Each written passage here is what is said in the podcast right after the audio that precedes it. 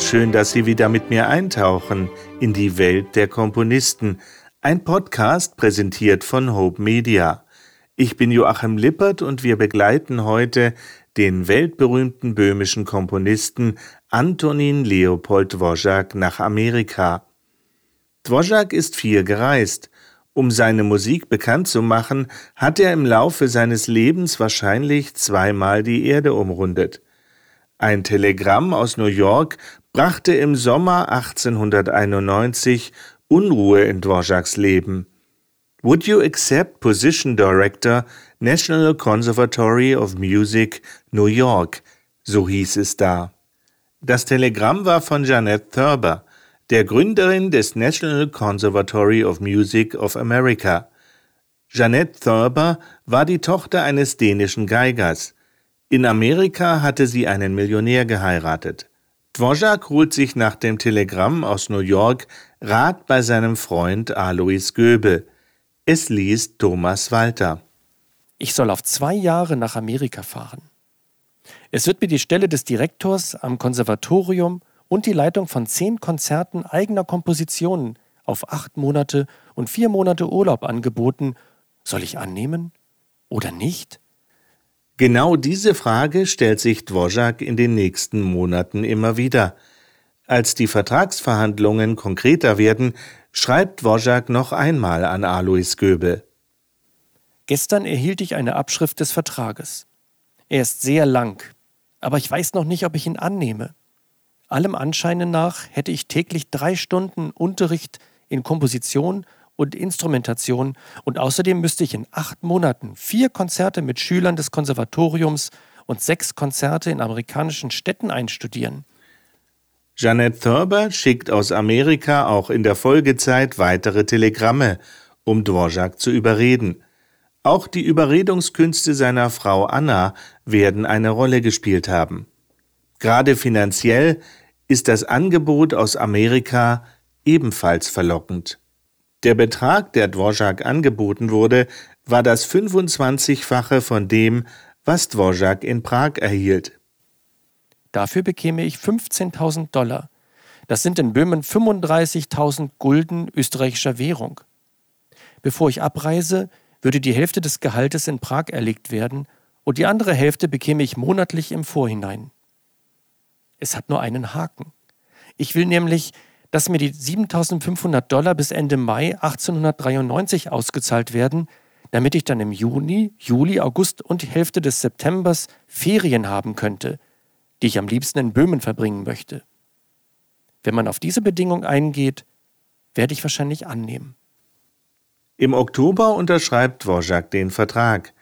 Dvorak gibt zunächst eine lange Reihe von Abschiedskonzerten in Böhmen.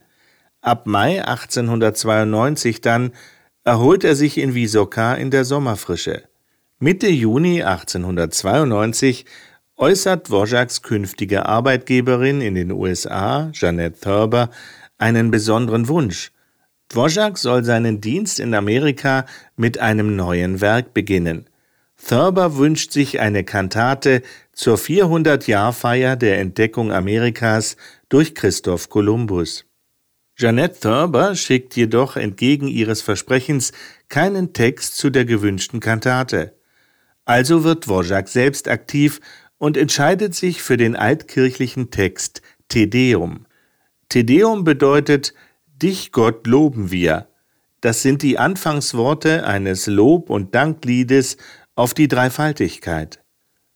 Vom 25. Juni bis zum 28. Juli komponierte Antonin Dvorak an seinem Tedeum für Bass, Sopran und Chor. Das Werk ist viersätzig.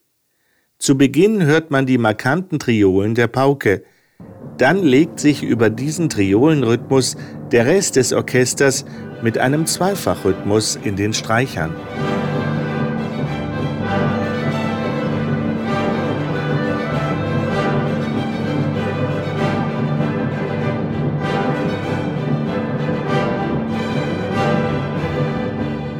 Dann setzt der Chorgesang ein.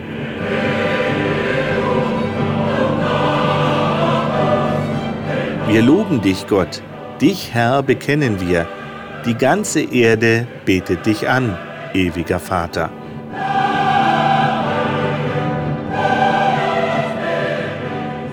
Im nächsten Teil werden die wichtigsten Glaubenssätze über Christus zusammengefasst.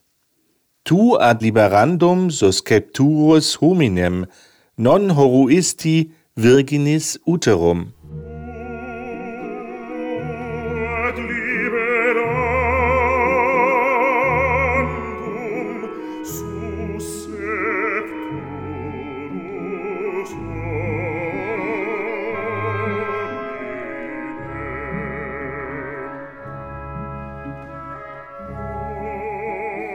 Der Theologe und Religionsphilosoph Romano Guardini hat eine besonders schöne Übersetzung dieses Textes verfasst.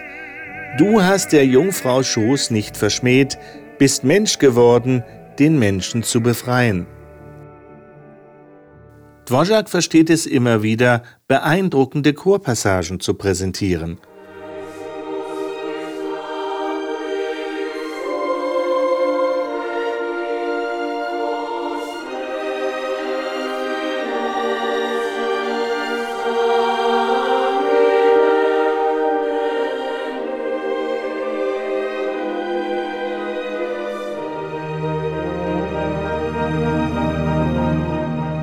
Im dritten Satz singt nur der Chor, ohne Solisten. Salvum fac populum Deum Domine, et benedic hereditati tue. O Herr, rette dein Volk und segne ihr Erbe.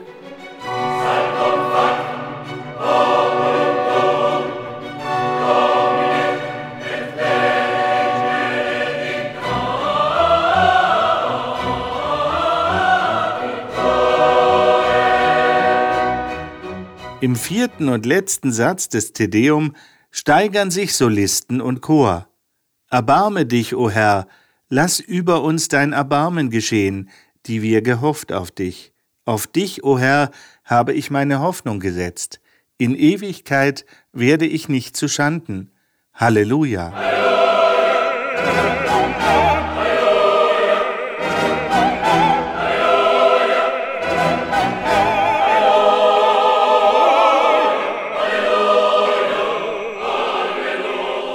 Schon im Vorfeld von Dvořáks Amerikareise wird viel in den Zeitungen darüber berichtet. In Amerika wird schon viel über meine Ankunft geschrieben und man verspricht sich dort allerhand von meiner künstlerischen Tätigkeit. Nun, es wird ja einen hübschen Rummel geben, bis ich hinkomme. Und wie sich die dortigen Tschechen schon freuen, bis ich eintreffe. Die Reise nach Amerika bedeutete für Antonin und Anna, dass sie ihre vier jüngsten Kinder in der Heimat lassen mussten. Nur die beiden ältesten Kinder, Ottilie und Antonin, kommen mit nach Amerika. Mitte September macht sich Dvorak mit seiner Familie auf die lange Reise in die neue Welt. An den Prager Bahnhof sind Freunde gekommen, um sich zu verabschieden. Dvorak ruft ihnen zu Auf Wiedersehen im Sommer. Weiter ging es nach Bremen, wo der Dampfer Saale die Dvoraks zunächst nach Southampton nach England brachte. Von dort aus telegrafierte Dvorak seinen Kindern in Prag. Alles in Ordnung, alle gesund. Dvorak berichtet von seiner Überfahrt. Unsere Reise war schön bis auf einen Tag. Alles an Bord war krank, nur ich nicht. Und so sind wir also bis auf eine ganz kleine Quarantäne glücklich im gelobten Lande angekommen. Am 26. September nach 6 Uhr abends kommt das Schiff im New Yorker Hafen an. Allein die Aussicht fasziniert Dvorak. Die Aussicht von Sandy Hook gegen New York mit dem Anblick der großartigen Statue der Liberty, nur in ihrem Kopf haben 60 Personen Platz und es pflegen Gastmähler dort stattzufinden unter anderem. Diese Aussicht ist berauschend. Und dazu die Unmasse von Schiffen aus allen Erdteilen. Ja, wie ich sage, zauberhaft. Dvorak, der nicht nur von Dampflokomotiven fasziniert ist, lässt sich nun auch von Dampfschiffen begeistern. Später geht er immer wieder zum New Yorker Hafen, um die Dampfschiffe zu beobachten. Dvorak muss erst einmal ankommen. Am nächsten Tag wird Dvorak herzlich begrüßt. Dienstag, den 27. sind wir also glücklich bis in die Stadt gekommen, nach Hoboken, wo alle Schiffe ankommen und abfahren. Und dort am Bahnhof erwartete uns der Sekretär unseres Konservatoriums, Herr Stanton, und was mich besonders freute, eine tschechische Abordnung. Wir begrüßten einander und sprachen ein paar Worte, und schon erwartete uns ein Wagen, und bald darauf waren wir in New York. Wir blieben im Hotel, wo wir seither wohnen. Von New York selbst sind die Dvořáks tief beeindruckt. Bunt und lebhaft schildert Dvořák die riesige Stadt New York. Die Stadt selbst ist großartig, schöne Gebäude und prächtige Straßen und überall große Sauberkeit. Teuer ist es hier. Was bei uns ein Gulden ist, ist hier ein Dollar. Hier im Hotel zahlen wir 55 Dollar wöchentlich für drei Zimmer, allerdings in dem Hauptteil der Stadt, Union Square. Das macht aber nichts. Mehr als 5000 werden wir doch nicht ausgeben und so werden wir Gott sei Dank das Übrige behalten können.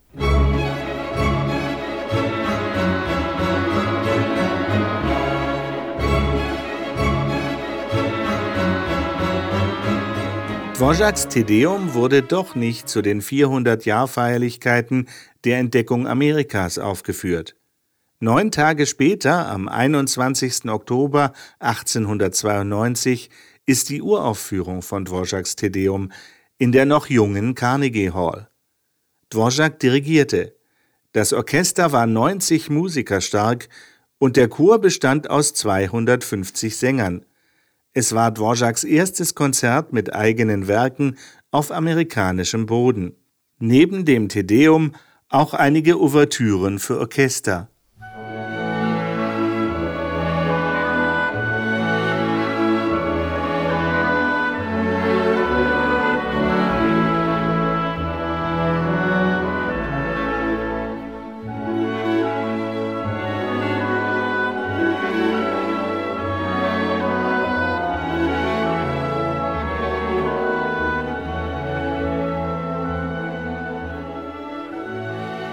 Dvořák zieht bald mit Frau und Kindern um in ein Haus in der 17. Straße East Manhattan, nur wenige Minuten zu Fuß vom Konservatorium entfernt.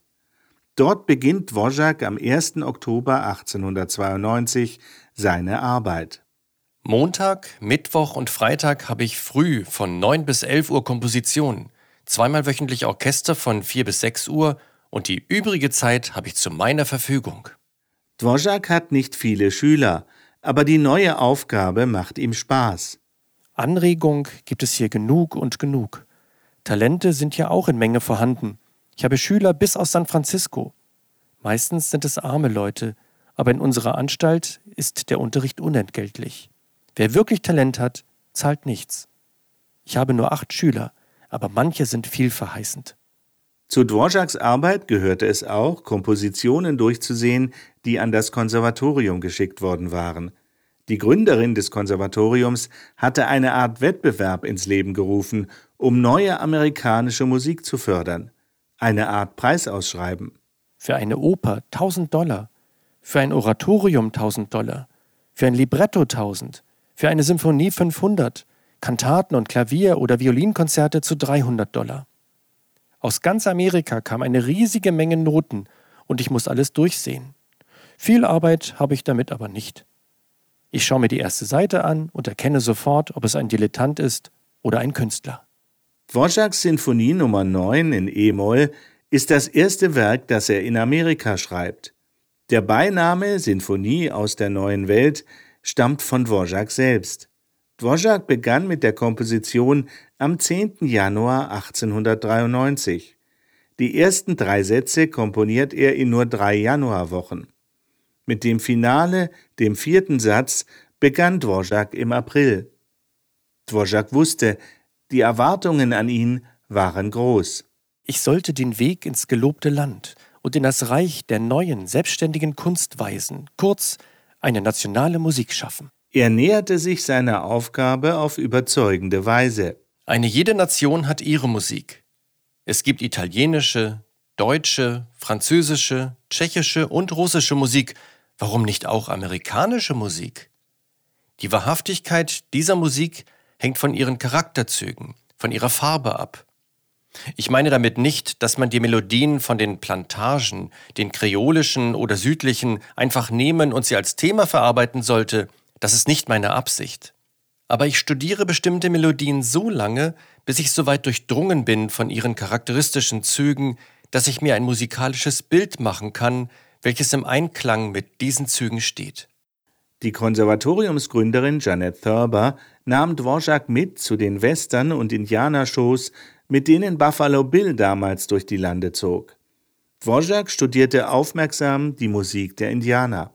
Ich habe einfach charakteristische Themen geschrieben, indem ich den Themen Eigenheiten der indianischen Musik eingeprägt habe. Und indem ich diese Themen als Gegenstand verwendete, entwickelte ich sie mit Hilfe aller Errungenschaften des modernen Rhythmus, der Harmonisierung und des Kontrapunktes weiter.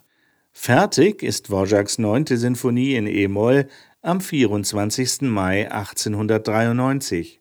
Viel Arbeit habe ich in der Schule nicht, so dass mir für meine Arbeit genug Zeit übrig bleibt, und eben beende ich die neue Symphonie E-Moll. Sie macht mir große Freude und wird sich von meinen früheren grundlegend unterscheiden. Nur wer eine Spürnase hat, muss den Einfluss Amerikas erkennen. Jetzt verhandle ich mit Novello. Er hat hier auch Firma und Vertreter, und so werden endlich meine neuesten Kompositionen gedruckt werden. Der erste Satz von Dvoraks neunter Sinfonie beginnt mit einer wehmütigen, langsamen Einleitung.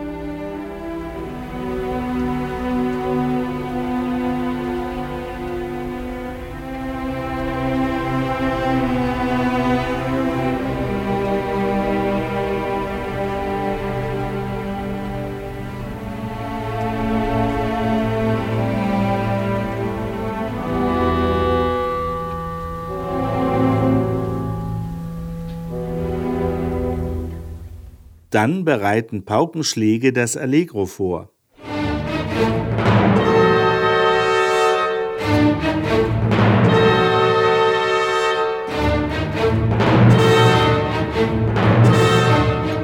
Das Hauptthema erklingt zuerst im Horn, dann in der Oboe.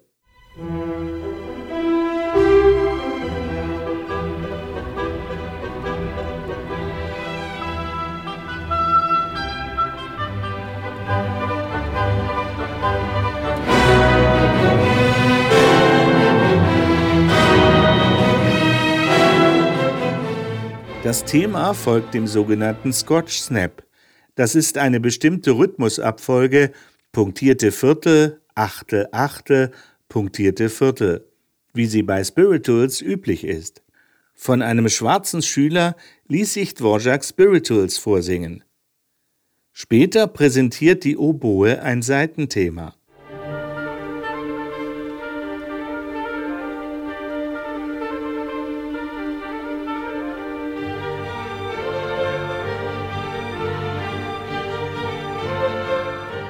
Dann stellt die Flöte noch ein drittes Thema vor, ebenfalls im Scotch Snap.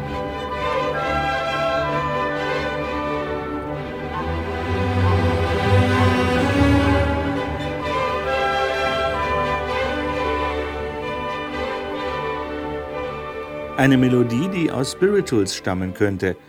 Oft wird Swing Low Sweet Chariot als Inspirationsquelle genannt. Dvorak selbst leugnete aber einen Zusammenhang.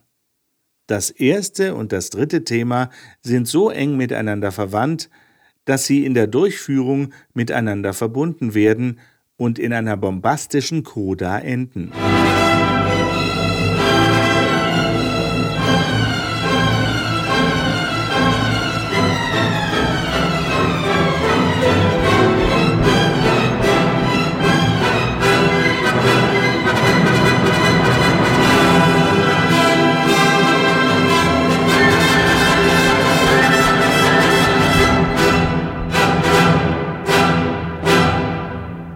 Am Anfang des zweiten Satzes von Dvoraks neunter Sinfonie erklingen erhabene Blechbläserakkorde.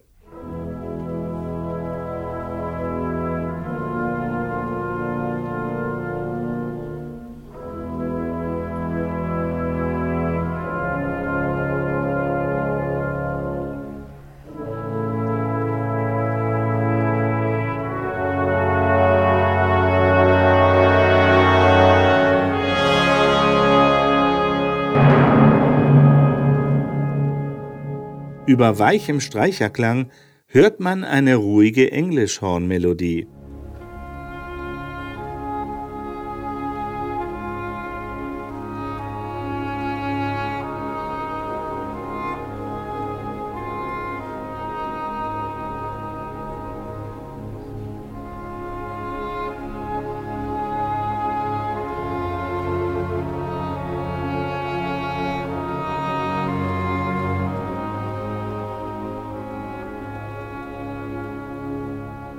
Dvorak war beeindruckt von dem amerikanischen Nationalepos Hiawatha, einem Gedicht von Henry Longfellow. Hiawatha ist ein Irokesenhäuptling, der keinen Ausweg im Kampf gegen die weißen Eroberer sieht. Hiawatha forderte übrigens auch dazu auf, gut mit der Schöpfung umzugehen. Longfellow würdigt hier zum ersten Mal literarisch die indianische Urbevölkerung Amerikas, die Native Americans. Dvořák kannte Longfellows langes Gedicht in tschechischer Übersetzung und er wollte im zweiten Satz seiner neunten Sinfonie den Gemütszustand der Ausweglosigkeit und Trauer darstellen, mit der leiderfüllten Melodie des Englischhorns.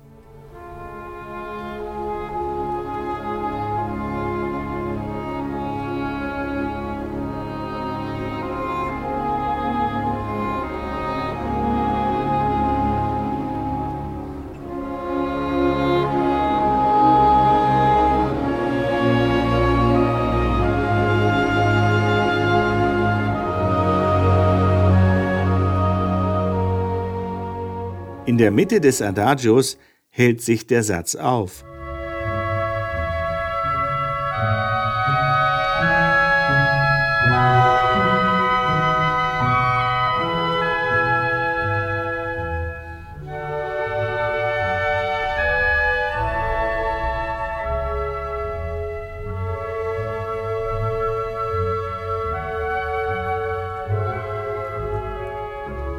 Eine etwas lautere Passage gegen Ende mag an die amerikanische Vogelwelt erinnern.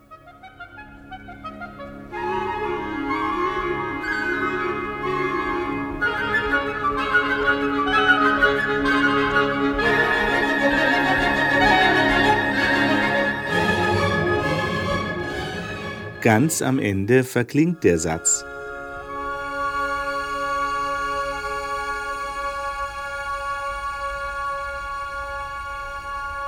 Nach einer langen Fermate, einer Pause, bleiben nur noch zwei Kontrabässe übrig.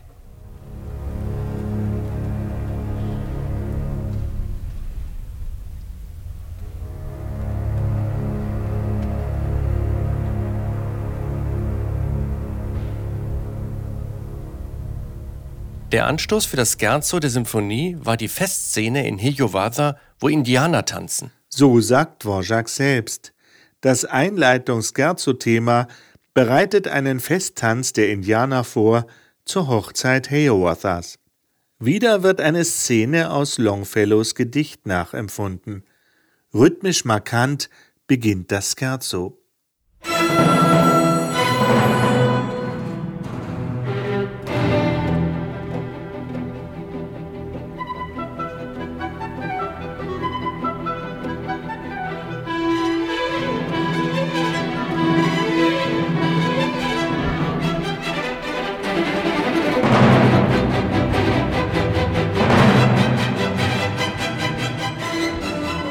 Mittelteil des Scherzos erklingt dann eine typisch tschechische Walzermelodie.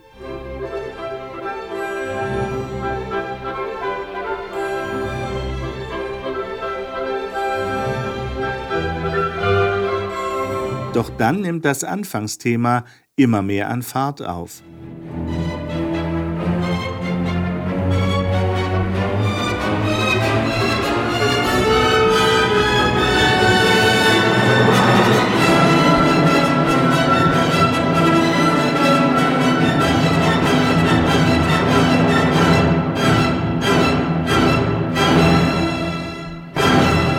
Bis das Scherzo in einem Tusch verklingt.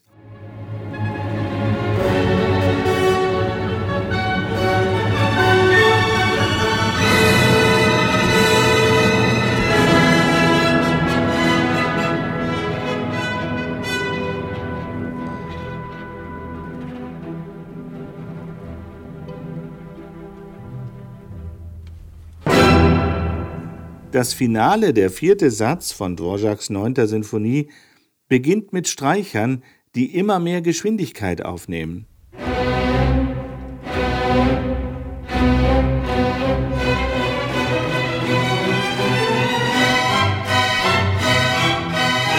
Dann erklingt ein marschartiges Trompetenthema.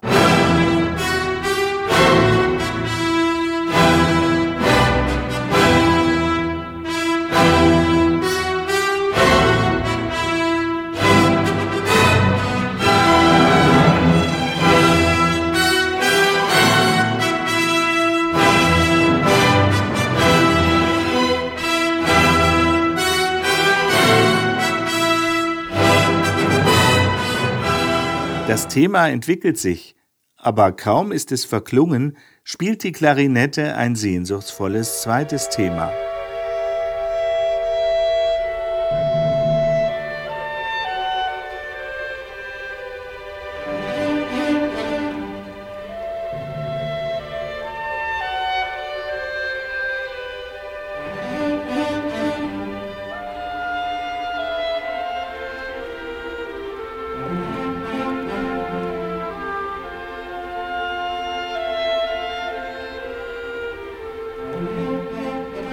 Die Streicher steigern die Sehnsucht.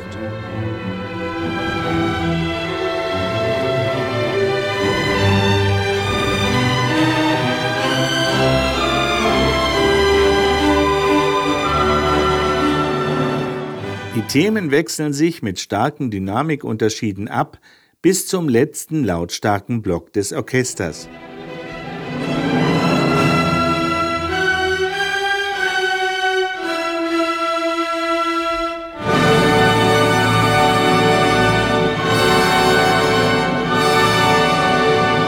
Und dem Schluss.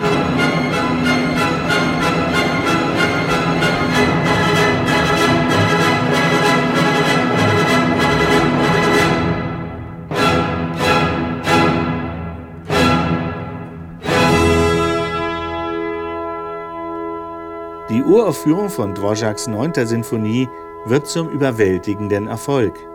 Am 16. Dezember 1893 steht der Komponist selbst am Dirigentenpult.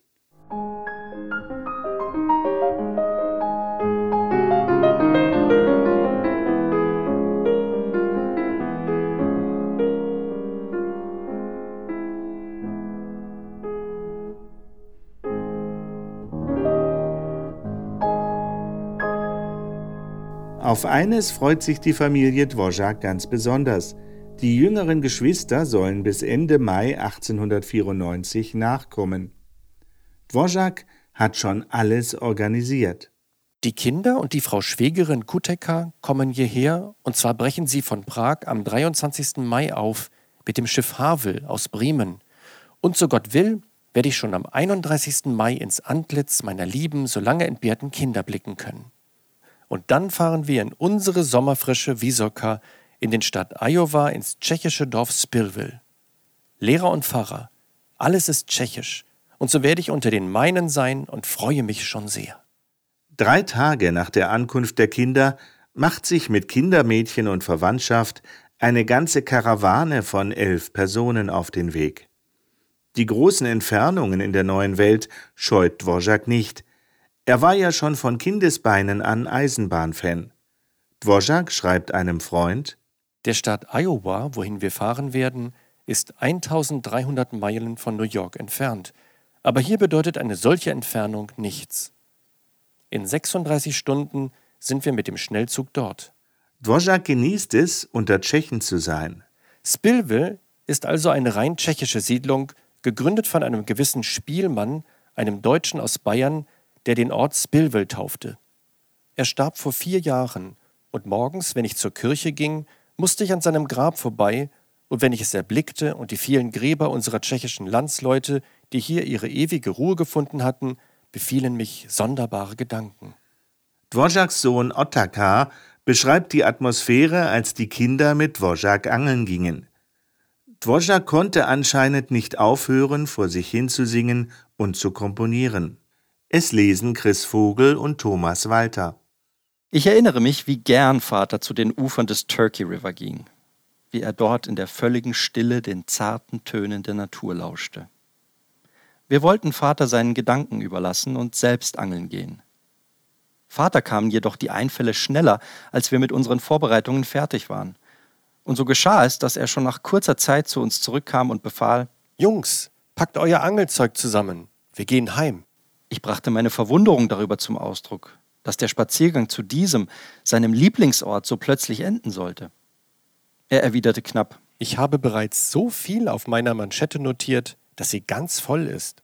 Zu dieser Zeit schrieb Vater gerade sein Quartett F-Dur, Opus 96. Die Motive dazu sind ihm in meiner Nähe an den Ufern des Turkey River eingefallen, wo so mancher Fisch mir nur deshalb wegschwamm, weil seine Hemdmanschetten bereits voller Noten waren. Vater brachte vom Fluss den ganzen Aufbau eines Satzes mit, während ich mit leeren Händen heimkehrte. Dieses Streichquartett komponierte Dvorak vom 8. Juni bis zum 23. Juni 1893. Auf der eigenhändig geschriebenen Partitur vermerkte er zweites in Amerika komponiertes Werk.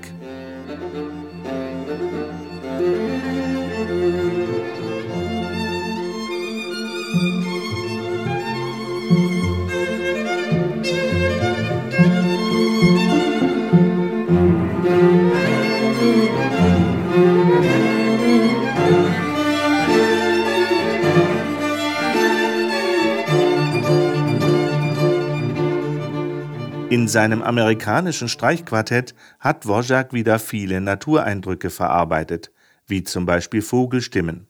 Aber noch andere Dinge sind akustisch umgesetzt. Im Mittelteil des Finales imitieren die Streicher Dvoraks Orgelspiel in der tschechischen Kirche in Amerika.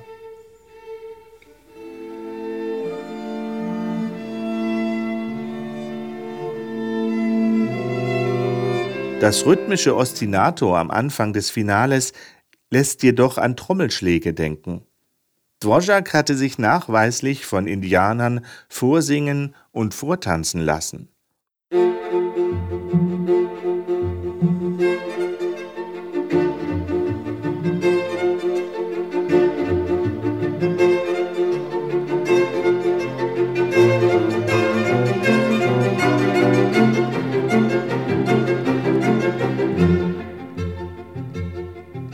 Für die Rückfahrt von Spillville nach New York hatten sich die Dvoraks etwas Besonderes ausgedacht. In nächster Zeit werden wir uns Buffalo, eine Stadt in der Nähe des Niagara, anschauen, werden also den riesigen Wasserfall sehen. Wie wir uns freuen. Dieses zweite Jahr in Amerika, als alle Dvorak-Kinder bei ihm waren, war ohne Zweifel seine glücklichste Zeit. Besonders in der sommerlichen Umgebung von Spillville – und zwischen all den tschechischen Amerikanern. Dvořák erinnerte sich gern an diese Zeit zurück. Die drei Monate, die wir hier in Spillville verbrachten, werden uns fürs ganze Leben eine liebe Erinnerung bleiben. Wir waren hier froh und glücklich, obgleich uns große Hitzen, die die ganze Zeit andauerten, recht geplagt haben. Als Ersatz dafür hatten wir aber das Vergnügen, unter unseren tschechischen Landsleuten zu leben, was uns sehr freute wenn das nicht gewesen wäre, hätten wir die Reise gar nicht unternommen.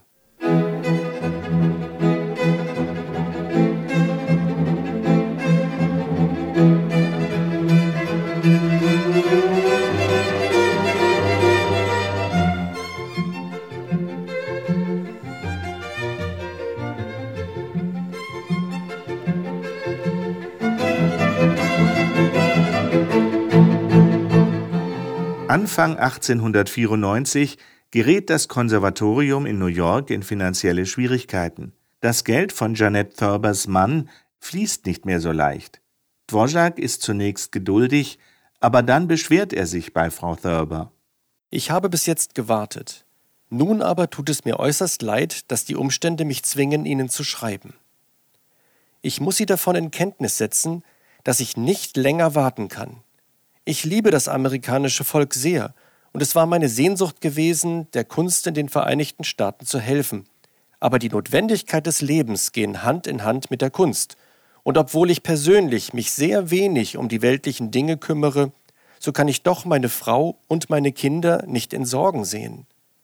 Wenn die Umstände so sind, dass ich mein Gehalt entsprechend dem Vertrag nicht bekommen kann, dann werde ich den Fall der Board of Trustees unterbreiten und falls ich von dort nicht unverzüglich Beachtung erhalte, werde ich meine Situation der Welt bekannt machen.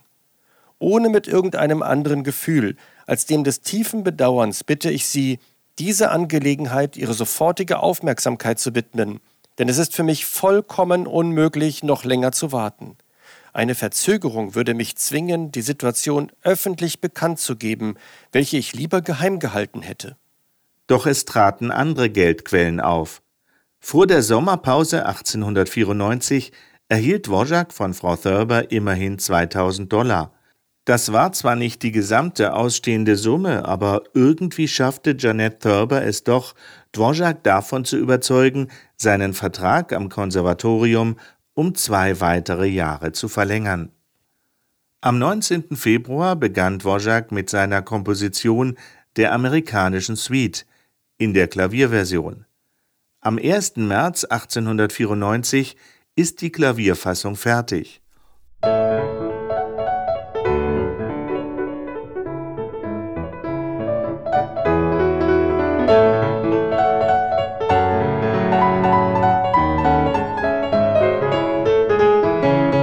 Die Orchesterfassung begann Dvorak dann im Januar 1895.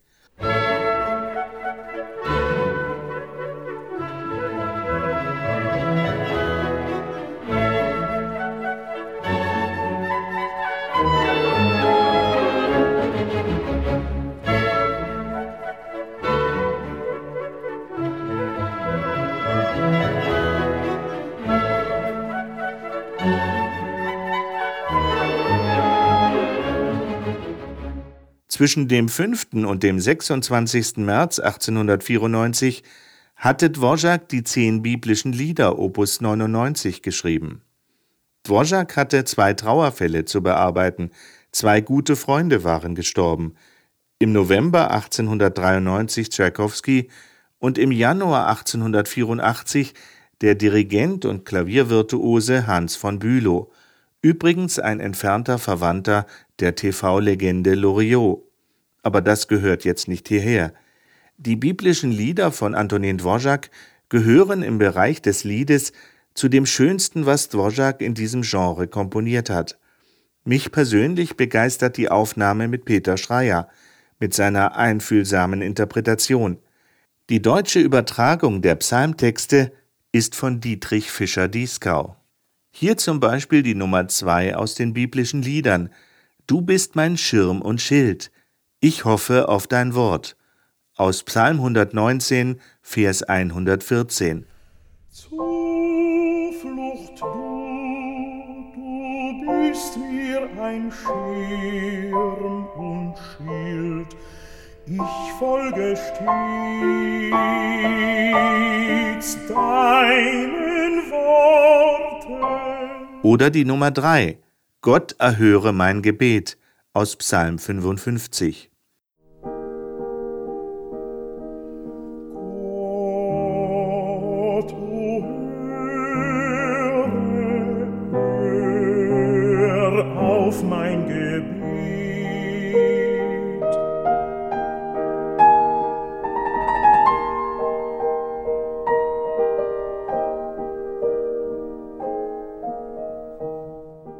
Sehr poetisch verändert die Nummer 3, Der Herr ist mein Hirte, Psalm 23.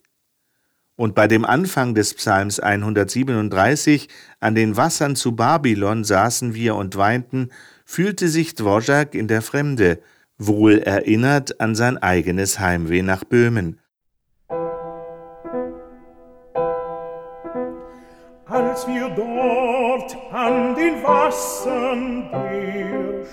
Stadt Babylon saßen, wie klagten wir. Da wir stets gedachten an dich, Zion.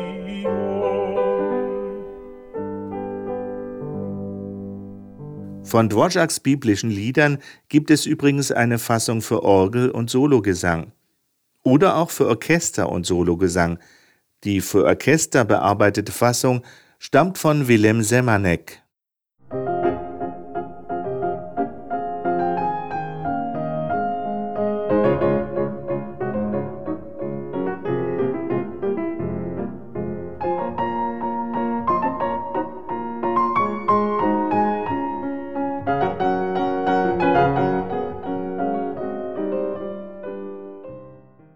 Am 18. April 1894 wird Dvorak Ehrenmitglied der New Yorker Philharmoniker.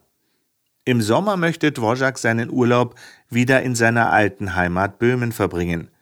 Doch seine Gefühle sind gemischt. Ich fahre nämlich am 19. Mai via Bremen nach Europa und hoffe am 28. Mai bereits in Prag zu sein. Wie freue ich mich wieder, mein altes Vaterland zu sehen.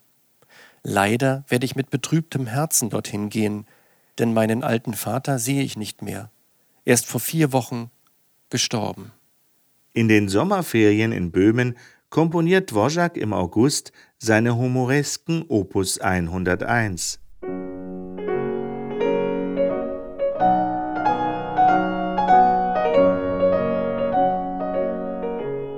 Die Humoreske Nummer 7 ist heute eines seiner bekanntesten Klavierstücke überhaupt.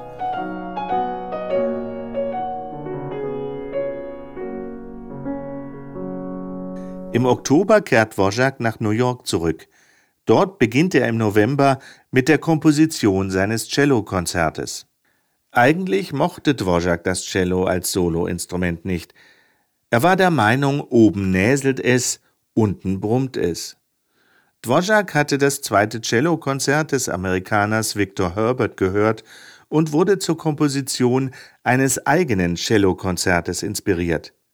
Mit düsteren Klangfarben eröffnet das Konzert.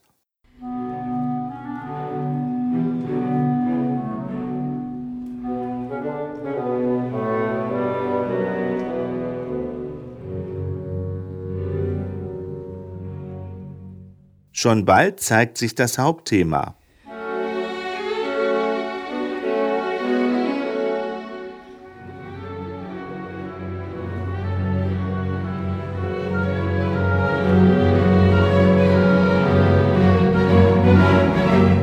Das sich immer mehr steigert.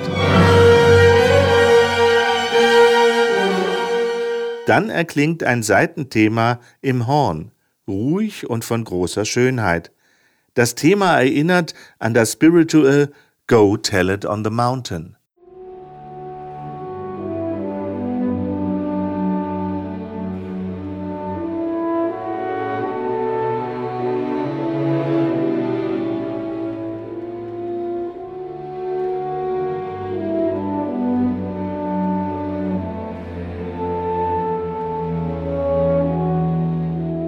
Relativ spät präsentiert sich dann das Cello mit dem Hauptthema.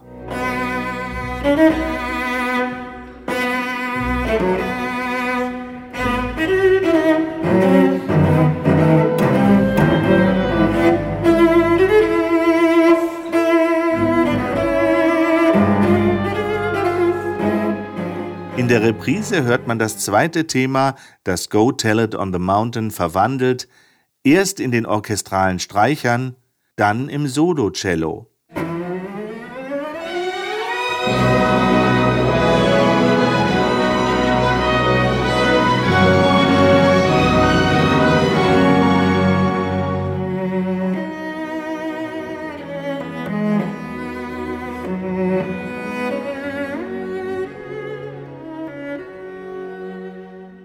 Der Schluss des ersten Satzes erklingt triumphal mit dem Hauptthema.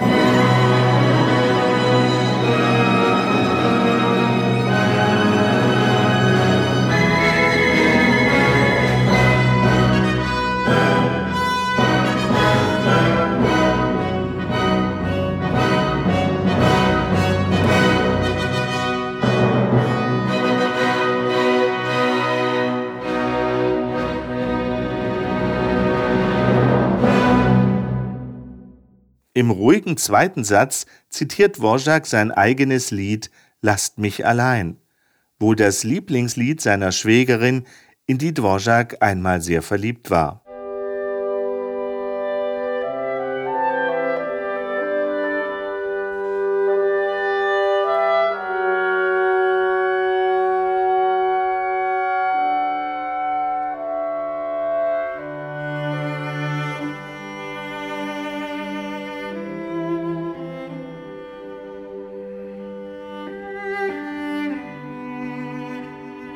Dvorak erwähnte einmal, er hätte viel schneller komponieren können, wenn er nicht am Konservatorium gewesen wäre, sondern zu Hause auf dem Land in Wysoka.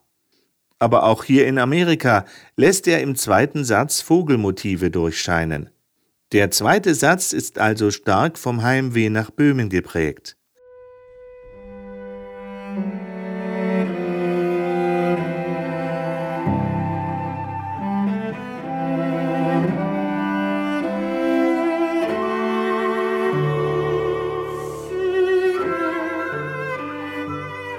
Der dritte Satz präsentiert eine Fülle von thematischem Material.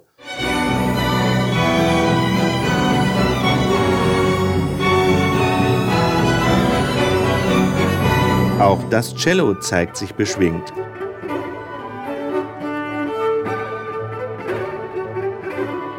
Ein Monat nachdem Dvorak in seine alte Heimat zurückgekehrt war, stirbt Dvoraks Schwägerin Josefina. Daraufhin verlängert Dvorak die letzte Koda. Als Erinnerung an Josefina ist noch einmal das Lieblingslied von ihr zu hören. Die Solovioline zusammen mit Klarinette.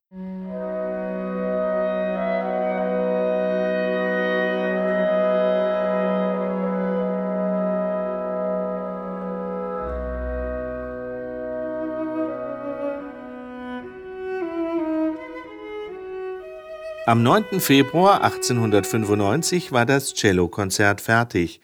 Dvorak bat den Cellisten, den Engländer Leo Stern, nach Prag. Nach eigenen Angaben quälte Dvorak Stern 14 Tage lang, bis er das Konzert gut spielen konnte. Uraufgeführt wurde das Cellokonzert von Antonin Dvorak dann auf Dvoraks neunter Englandreise unter Leitung des Komponisten am 19. März 1896. Als Brahms die Partitur des Cellokonzertes sah, meinte er, hätte er gewusst, dass man ein Cellokonzert wie dieses schreiben kann, hätte er schon vor langer Zeit eines geschrieben.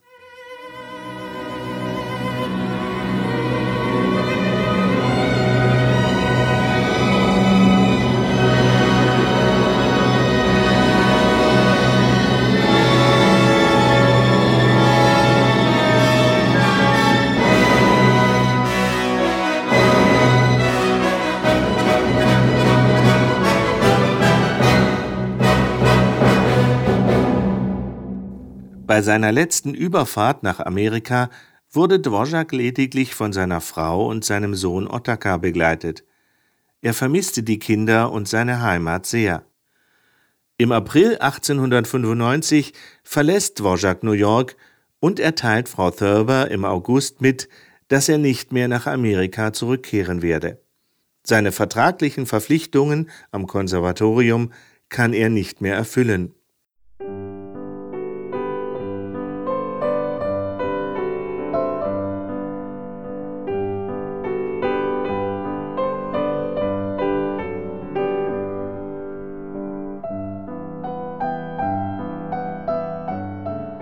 Im Oktober 1896 erkundigt sich Antonin Dvorak bei seinem Verleger Fritz Simrock nach dem Gesundheitszustand von Johannes Brahms.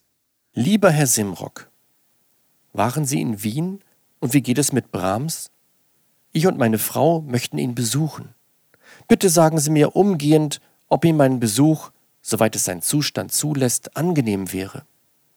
Wenn Sie mir noch heute eine Zeile senden, würden sie mir und meiner Frau nur Hoffnung und Trost einflößen. Johannes Brahms litt wahrscheinlich an Leberkrebs und es geht ihm immer schlechter. Am 19. März 1897 schreibt Brahms an Simrock: Lieber Herr Simrock, verzeihen Sie sehr, dass ich Ihnen so lange nicht antworte, aber wundern Sie sich nicht, ich arbeite bis abends und dann bin ich müde und vergesse auf alles. Heute muss ich doch eine Ausnahme machen. In Wien war ich, habe Meister Brahms besucht und gesehen, wie leider alles wahr ist, was ich von Ihnen gehört. Doch wollen wir hoffen, dass noch nicht alles verloren ist. Gebe Gott. Schließlich stirbt Brahms am 3. April 1897. Dvorak nimmt an Brahms Begräbnis teil.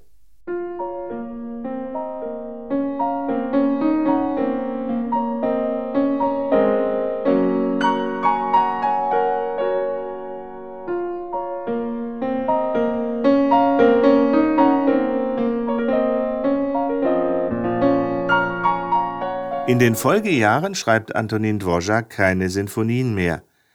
Er hat sich intensiv den freieren sinfonischen Dichtungen zugewandt und komponiert eine ganze Reihe von ihnen. Aber er verstärkt noch eine andere musikalische Leidenschaft. Ich habe in den letzten Jahren nichts anderes als Opern geschrieben. Ich wollte mich mit allen Kräften, solange mir der liebe Gott noch Gesundheit gibt, dem Opernschaffen widmen.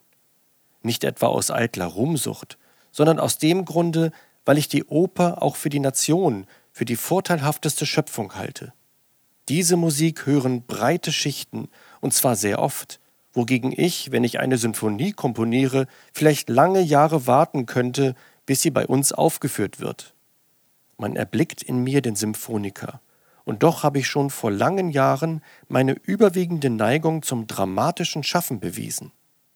Im Jahr 1900 schreibt Dvorak seine berühmteste Oper.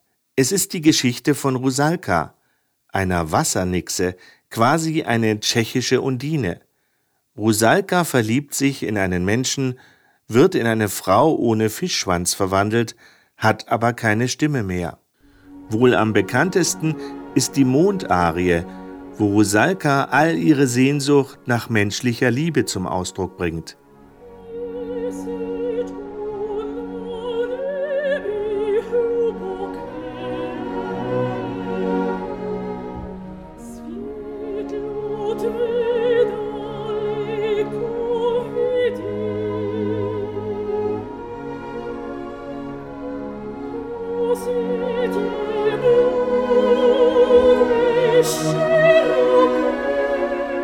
Dvořáks Sohn Otakar schildert eindringlich, wie wichtig seinem Vater der Kontakt zu den Menschen in seiner Umgebung war. Er liebte es, in der Gastwirtschaft Geschichten zu erzählen. Dort entlud sich seine Erzähllust. Manchmal sogar so stark, dass ich gespürt habe, dass er den Leuten Geschichten erzählte, die der Realität nicht entsprachen, sondern glattweg erfunden waren. So passierte es zum Beispiel, dass er etwa über die Niagara-Fälle oder über London erzählte oder über Wien, wo er seinen guten Freund Bruckner und den Komponisten Brahms besuchte. Und bevor er die Gaststätte verließ, sagte er, Das, was ich heute erzählt habe, war ein bisschen wild, nicht wahr? Es entsprach nicht ganz der Wahrheit. Auch nahm Dvorak Anteil am Leben der anderen. Die Menschen liebten es, Dvorak Orgel spielen zu hören. Er imponierte ihnen vor allem dadurch, dass er an jedem Sonntag in der Kirche in Trepsko Orgel spielte. Die Leute sangen gerne unter seiner Begleitung. Und auch sonst traf er sich mit ihnen und verfolgte ihre Schicksale. Ich kann mich zum Beispiel sehr gut daran erinnern, wie ihn die damalige Bergkatastrophe in der Anna-Berggrube schwer erschüttert hat, bei der etwa 400 Bergleute umgekommen sind. Er pflegte auch gern Kontakte mit den hiesigen Bauern, verfolgte alle Veränderungen in der Natur, sprach mit ihnen gerne über die Ernte, wie sie aussieht, was sie verspricht und so weiter. Und er mochte im Allgemeinen alles, was mit der Natur zusammenhing. Otakar Dvorak beschreibt, wie sein Vater arbeitete. Die Tagesordnung meines Vaters, die ich hervorheben möchte, sah folgendermaßen aus. Er stand um vier oder um halb fünf Uhr morgens auf. Zunächst machte er einen Spaziergang ohne Frühstück. Die anderen Familienmitglieder schliefen noch zu jener Zeit und so ging er alleine. Nach einer Stunde war er zurück, er frühstückte, und sobald er mit dem Frühstück fertig war, ging er an seinen Arbeitstisch, wo er bis zum Mittagessen blieb. Zum Mittagessen traf man sich in diesem Speisesaal, und der Platz meines Vaters war auf dem Divan am Fenster. Hier saßen alle sechs Kinder, die Mutter und der Vater, also acht Personen. Der Tisch stand zunächst in unserer Prager Wohnung und an diesem Tisch ist unser Vater während des Mittagessens am 1. Mai 1904 auch gestorben. Dvorak stirbt an einem Schlaganfall. Sein Komponistenkollege Bohuslav Martinu hat Dvorak so beschrieben. Die Persönlichkeit Dvoraks ist für mich durch eine gewisse kostbare Liebenswürdigkeit, Menschlichkeit und Gesundheit bedeckt. Wenn jemand ein gesundes und freudiges Verhältnis ausdrückte, dann er. Die Musik soll immer freudig sein, auch wenn sie tragisch ist. Ein glücklicher Mensch, der solch ein Erbe hinterlässt. Soweit das Zitat. Für mich war es schön, über Antonin Dvorak erzählen zu können. Ich denke, wir konnten viel entdecken von der Schönheit seiner Musik. Dvoraks berühmte neunte Sinfonie regt die Fantasie vieler Musiker und Zuhörer an. Sie ist, weil sie Quellen der Native Americans und der schwarzen Bevölkerung verwendet, ohne weiteres eine Sinfonie gegen den Rassismus.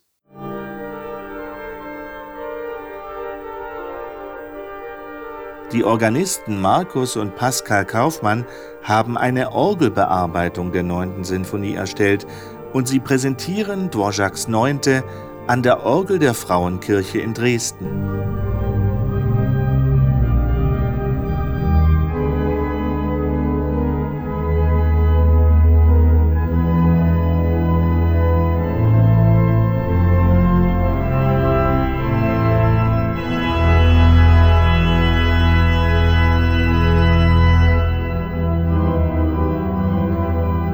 Verabschiede mich von Ihnen und sage Danke fürs Anklicken und fürs Zuhören. Bleiben Sie gesund. Wie immer alles Liebe rundherum wünscht Ihnen Ihr Joachim Lippert.